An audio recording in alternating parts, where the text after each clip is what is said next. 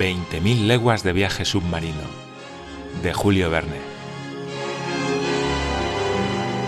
Capítulo 26. Una nueva proposición del capitán Nemo. El 28 de febrero, al emerger el Nautilus a la superficie, a mediodía, nos hallábamos a 9 grados 4 minutos de latitud norte, a la vista de tierra, a unas 8 millas al oeste. Vi una aglomeración de montañas de unos 2.000 pies de altura, modeladas en formas muy caprichosas. Una vez fijada la posición, volví al salón donde, al consultar el mapa reconocí que nos hallábamos en presencia de la isla de Ceilán, esa perla que pende del lóbulo inferior de la península indostánica. Fui a la biblioteca a buscar algún libro sobre la isla, una de las más fértiles del mundo, y hallé un volumen titulado Ceilán and the Singales. En el salón tomé nota de la situación y extensión de Ceilán, a la que la antigüedad dio nombres tan diversos. Está entre 5 grados 55 minutos y 9 grados 49 minutos de latitud norte y entre 79 grados 42 minutos y 82 grados y 4 minutos de longitud al este del meridiano de Greenwich. Tiene 275 millas de longitud y 150 de anchura máxima, su circunferencia 900 millas y su superficie 24.448 millas, es decir, un poco inferior a la de Irlanda. El capitán Nemo y su segundo entraron en el salón. El capitán echó una ojeada al mapa y luego se volvió hacia mí. La isla de Ceilán, dijo, una tierra célebre por sus pesquerías de perlas. ¿Le gustaría visitar una de esas pesquerías, señor Aronnax? Naturalmente que sí, capitán. Bien, pues nada más fácil. Veremos las pesquerías, pero no a los pescadores. Todavía no ha empezado la explotación del año. Voy a ordenar, pues, que nos adentremos en el Golfo de Manar, al que llegaremos esta noche. El capitán dijo algo a su segundo, que salió enseguida. Pronto el Nautilus se sumergió nuevamente a una profundidad de 30 pies, según indicó el manómetro. Busqué el Golfo de Manar en el mapa y lo hallé en el noveno paralelo, en la costa occidental de Ceilán. Está formado por la alargada línea de la pequeña isla de Manar. Para llegar a él había que costear toda la parte occidental de la isla. Señor profesor, dijo el capitán Nemo, la pesca de perlas se efectúa en el Golfo de Bengala, en el Mar de las Indias, en los mares de China y del Japón, en aguas de la América del Sur, en el Golfo de Panamá y en el de California pero es en Ceilán donde se hace con más provecho. Llegamos un poco pronto, cierto. Los pescadores no se concentran en el Golfo de Manar hasta el mes de marzo. En ese tiempo y durante 30 días, sus 300 barcos se entregan a esta lucrativa explotación de los tesoros del mar. Cada barco tiene una dotación de 10 remeros y 10 pescadores. Estos, divididos en dos grupos, bucean alternativamente descendiendo hasta una profundidad de 12 metros por medio de una pesada piedra entre sus pies, que una cuerda liga al barco. ¿Continúan usando ese medio tan primitivo? Así es, respondió el capitán Nemo, pese a que estas pesquerías pertenezcan al pueblo más industrioso del mundo, a los ingleses, a quienes fueron cedidas por el Tratado de Amiens en 1802. Creo que la escafandra, tal como usted la usa, sería de gran utilidad en estas faenas. Sí, ya que estos pobres pescadores no pueden resistir mucho tiempo bajo el agua. El inglés Perceval, en la descripción de su viaje a Ceilán, Habla de un cafre que resistía cinco minutos bajo el agua, pero esto no es digno de crédito. Sé que algunos llegan a resistir hasta 57 segundos, e incluso los hay que permanecen 87 segundos. Pero son muy pocos los que pueden aguantar tanto, y cuando salen echan sangre por la nariz y los oídos. Yo creo que la media de tiempo que los pescadores pueden soportar es de 30 segundos. Durante ese tiempo se apresuran a meter en una pequeña red todas las ostras perlíferas que pueden arrancar. Pero generalmente estos pescadores no llegan a viejos. Su vista se debilita y sus ojos se ulceran, sus cuerpos se cubren de llagas, y con frecuencia sufren ataques de apoplejía bajo el agua. Sí, es un triste oficio, y tanto más cuanto que solo sirve a satisfacer los caprichos de algunos. Pero dígame, capitán, ¿qué cantidad de ostras puede pescar un barco al día? De cuarenta a cincuenta mil. Se dice que en 1814 el gobierno inglés acometió por su cuenta la explotación y en 20 días de trabajo sus buceadores cogieron 76 millones de ostras. ¿Están bien retribuidos al menos estos pescadores? Apenas, señor profesor. En Panamá solo ganan un dólar a la semana. Se les paga un sol por cada ostra que contenga una perla. Imagínese el número de ostras que recogen sin perlas. Es odioso que se pueda pagar así a esas pobres gentes que enriquecen a sus patronos. Bien, señor profesor, visitarán usted y sus compañeros el banco de Manar, y si por casualidad encontramos allí algún pescador madrugador, le veremos operar. De acuerdo, capitán. A propósito, señor Aronnax, espero que no tenga usted miedo a los tiburones. ¿Tiburones? La pregunta me pareció a mí mismo ociosa. ¿Y bien? Debo confesarle, capitán, que todavía no estoy muy familiarizado con esta clase de peces. Nosotros sí lo estamos, como lo estará usted con el tiempo. Además, iremos armados y quizá podamos cazar alguno por el camino. Es una caza interesante. Así pues, hasta mañana. Habrá que madrugar mucho, señor profesor. Dicho eso, con la mayor naturalidad, el capitán Nemo salió del salón. Cualquiera a quien se le invitara a una cacería de osos en las montañas de Suiza diría naturalmente Muy bien, mañana vamos a cazar osos. Si la invitación fuera a cazar leones en las llanuras del Atlas o tigres en las junglas de la India, diría no menos naturalmente Ah, parece que vamos a cazar leones o tigres. Pero cualquiera a quien se le invitara a cazar tiburones en su elemento natural solicitaría un tiempo de reflexión antes de aceptar la invitación. Hube de pasarme la mano por la frente para secarme unas gotas de frío sudor. Reflexionemos, me dije, y tomémoslo con calma. Pase aún lo de ir a cazar nutrias en los bosques submarinos, como hicimos en la isla Crespo. Pero eso de ir al fondo del mar con la seguridad de encontrar tiburones es harina de otro costal. Ya sé que en determinados lugares, como en las islas andamenas, los negros no vacilan en atacar al tiburón con un puñal en la mano y un lazo en la otra, pero también sé que muchos de los que afrontan a esos formidables animales no vuelven nunca. Además, yo no soy un negro, y aunque lo fuera, creo que la duda no está desplazada.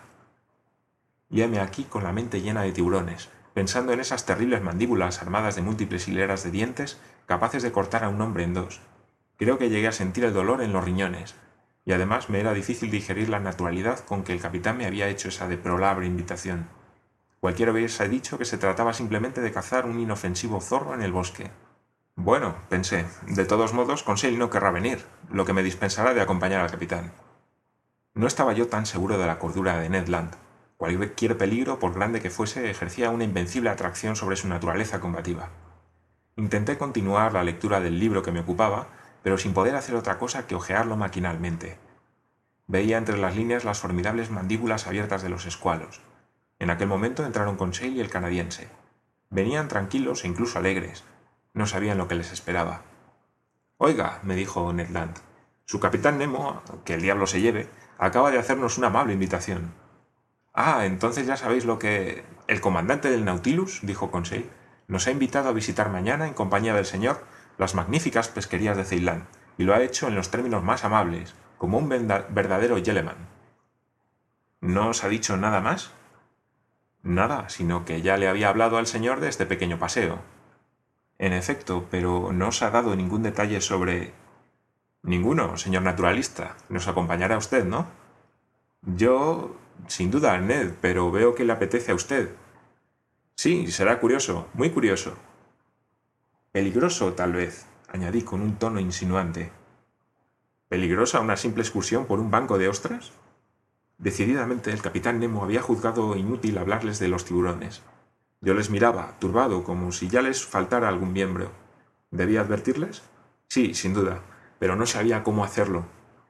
¿Querría el señor darnos algunos detalles sobre la pesca de perlas? ¿Sobre la pesca en sí misma o sobre los incidentes que pueden... Sobre la pesca, respondió el canadiense. Bueno es conocer el terreno antes de adentrarse en él. Pues bien, sentaos, amigos míos, y os enseñaré todo lo que el inglés Sir acaba de enseñarme sobre esto. Ned y Conseil se sentaron en el diván. Antes de que comenzara a explicarles, preguntó el canadiense, ¿qué es exactamente una perla? Amigo Ned, para el poeta la perla es una lágrima del mar. Para los orientales es una gota de rocío solidificada. Para las damas es una joya de forma oblonga, de brillo y alino, de una materia nacarada que ellas llevan en los dedos, en el cuello o en las orejas. Para el químico es una mezcla de fosfato y de carbonato cálcico con un poco de gelatina. Y por último, para el naturalista, es una simple secreción enfermiza del órgano que produce el nácar en algunos bivalvos. Rama de los moluscos, dijo Conseil. Clase de los aréfalos. Orden de los testáceos. Precisamente, sabió Conseil. Ahora bien, entre estos testáceos la oreja de mar iris, los tubos, las tridacnas, las pinas, en una palabra, todos los que secretan nácar, es decir, esta sustancia azul, azulada, violeta o blanca que tapiza el interior de sus valvas, son susceptibles de producir perlas. ¿Las almejas también? preguntó el canadiense.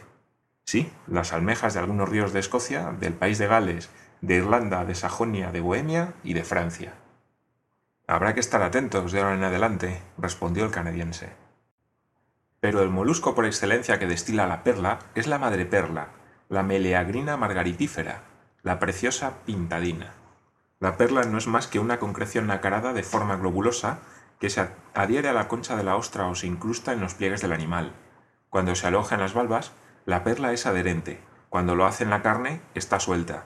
Siempre tiene por núcleo un pequeño cuerpo duro, ya sea un óvulo estéril, ya un grano de arena, en torno al cual va depositándose la materia nacarada a lo largo de varios años sucesivamente y en capas finas y concéntricas. ¿Puede haber varias perlas en una misma ostra? Sí, hay algunas madreperlas que son un verdadero joyero. Se ha hablado de un ejemplar que contenía, aunque yo me permito dudarlo, nada menos que 150 tiburones. ¿150 tiburones? exclamó Ned Land. Eh, ¿Dije tiburones? Quería decir perlas. Eh, tiburones no tendría sentido. En efecto, dijo Conseil, pero tal vez el señor quiera decirnos ahora cómo se extraen esas perlas. Se procede de varios modos. Cuando las perlas están adheridas a las valvas, se arrancan incluso con pinzas, pero lo corriente es que se depositen las madreperlas en unas esterillas sobre el suelo. Mueren así al aire libre y al cabo de diez días se hallan en un estado satisfactorio de putrefacción. Se meten entonces en grandes depósitos llenos de agua de mar, y luego se abren y se lavan. Se procede después a un doble trabajo. Primero se separan las placas de nácar conocidas en el comercio con los nombres de franca plateada, bastarda blanca y bastarda negra, que se entregan en cajas de 125 a 150 kilos. Luego quitan el parénquima de la ostra, lo ponen a hervir y lo tamizan hasta extraer las más pequeñas perlas. ¿Depende el precio del tamaño? preguntó Conseil. No solo de su tamaño, sino también de su forma, de su agua, es decir, de su color, y de su oriente, es decir, de ese brillo suave de visos cambiantes que las hace tan agradables a la vista. Las más bellas perlas son llamadas perlas vírgenes o parangones, son las que se forman aisladamente en el tejido del molusco. Son blancas, generalmente opacas, aunque a veces tienen una transparencia opalina, y suelen ser esféricas o piriformes. Las esféricas son comúnmente utilizadas para collares y brazaletes, las piriformes para pendientes, y por ser las más preciosas se venden por unidades. Las otras, las que se adhieren a la concha de la ostra, son más irregulares y se venden al peso. Por último, en un orden inferior se clasifican las pequeñas perlas conocidas con el nombre de aljófar, que se venden por medidas y que sirven especialmente para realizar bordados sobre los ornamentos eclesiásticos. Debe ser muy laboriosa la separación de las perlas por su tamaño, dijo el canadiense. No, ese trabajo se hace por medio de once tamices o cribas, con un número variable de agujeros. Las perlas que quedan en los tamices que tienen de 20 a 80 agujeros son las de primer orden. Las que no escapan a las cribas perforadas por 100 a 800 agujeros son las de segundo orden, por último, aquellas con las que se emplean tamices de 900 a 1000 agujeros son las que forman el aljófar. Es muy ingeniosa esa clasificación mecánica de las perlas, dijo Conseil. ¿Podría decirnos el señor lo que produce la explotación de los bancos de madreperlas? Si nos atenemos al libro de Sir, respondí, las pesquerías de Ceilán están arrendadas por una suma anual de tres millones de escualos. De francos, dijo Conseil. Eh, sí, de francos, tres millones de francos. Pero yo creo que estas pesquerías no producen ya tanto como en otro tiempo. Lo mismo ocurre con las pesquerías americanas, que bajo el reinado de Carlos V producían cuatro millones de francos, en tanto que ahora no pasan de los dos tercios. En suma, puede evaluarse en nueve millones de francos el rendimiento general de la explotación de las perlas. Se ha hablado de algunas perlas célebres cotizadas a muy altos precios, dijo Conseil. En efecto, se ha dicho que César ofreció Servilia una perla estimada en ciento veinte mil francos de nuestra moneda. Yo he oído contar, dijo el canadiense, que hubo una dama de la antigüedad que bebía perlas con vinagre. Cleopatra, dijo Conseil. Eso debía tener muy mal gusto, añadió Ned Land. Detestable, Ned, respondió Conseil, pero un vasito de vinagre al precio de mil quinientos francos hay que apreciarlo. Siento no haberme casado con esa señora, dijo el canadiense a la vez que hacía un gesto de amenaza. Ned Land, esposa de Cleopatra, exclamó Conseil. Pues aquí donde me ve, Conseil, estuve a punto de casarme, dijo el canadiense muy en serio. Y no fue culpa mía que la cosa no saliera bien. Y ahora recuerdo que a mi novia, Kat Tender, que luego se casó con otro, le regalé un collar de perlas. Pues bien, aquel collar no me costó más de un dólar, y sin embargo Puede creerme el señor profesor, las perlas que lo formaban no hubieran pasado por el tamiz de veinte agujeros. Mi buen Ned, le dije riendo, eran perlas artificiales, simples glóbulos huecos de vidrio delgado, interiormente revestido de la llamada esencia de perlas o esencia de Oriente. Pero esa esencia de perlas, dijo el canadiense, debe costar cara. Prácticamente nada. No es otra cosa que el albeto, la sustancia plateada de las escamas del alburno, conservado en amoníaco. No tiene valor alguno. Quizá fuera por eso por lo que Cat Tender se casó con otro, dijo filosóficamente Ned Land.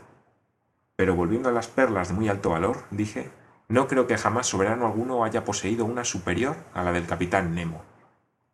Esta, dijo Conseil, mostrando una magnífica perla en la vitrina. Estoy seguro de no equivocarme al asignarle como mínimo un valor de dos millones de... de francos, dijo vivamente Conseil. Sí, dije, dos millones de francos, sin que le haya costado seguramente más trabajo que recogerla. ¿Quién nos dice que no podamos mañana encontrar otra de tanto valor? dijo Ned Land. Bah, exclamó Conseil. ¿Y por qué no? ¿Para qué nos servirían esos millones a bordo del Nautilus? A bordo para nada, dijo Ned Land, pero fuera... Oh, fuera de aquí, exclamó Conseil moviendo la cabeza. Ned Land tiene razón, dije, y si volvemos alguna vez a Europa o América con una perla millonaria, tendremos algo que dará una gran autenticidad y al mismo tiempo un alto precio al relato de nuestras aventuras. Ya lo creo, dijo el canadiense. Pero Conseil, atraído siempre por el lado instructivo de las cosas, preguntó ¿Es peligrosa la pesca de perlas? No, respondí vivamente, sobre todo si se toman ciertas precauciones. ¿Qué puede arriesgarse en ese oficio? ¿Tragar unas cuantas bocanadas de agua salada? dijo Ned Land. Tiene usted razón, Ned. A propósito, dije, tratando de remedar la naturalidad del capitán Nemo. ¿No tiene usted miedo de los tiburones? ¿Yo? ¿Miedo yo, un arponero profesional? Mi oficio es burlarme de ellos. Es que no se trata de arponearlos, de izarlos al puente de un barco, de despedazarlos, de abrirles el vientre y arrancarles el corazón para luego echarlos al mar. Entonces, de lo que se trata es de...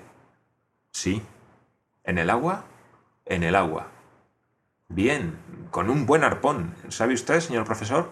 Los tiburones tienen un defecto, y es que necesitan ponerse tripa arriba para clavarle los dientes. Y mientras tanto, daba escalofríos la forma con que Ned Land dijo eso de clavarle los dientes. ¿Y tú, Conseil, qué piensas de esto? Yo seré franco con el señor. Vaya, menos mal, pensé. Si el señor afronta a los tiburones, no veo por qué su fiel sirviente no lo haría con él.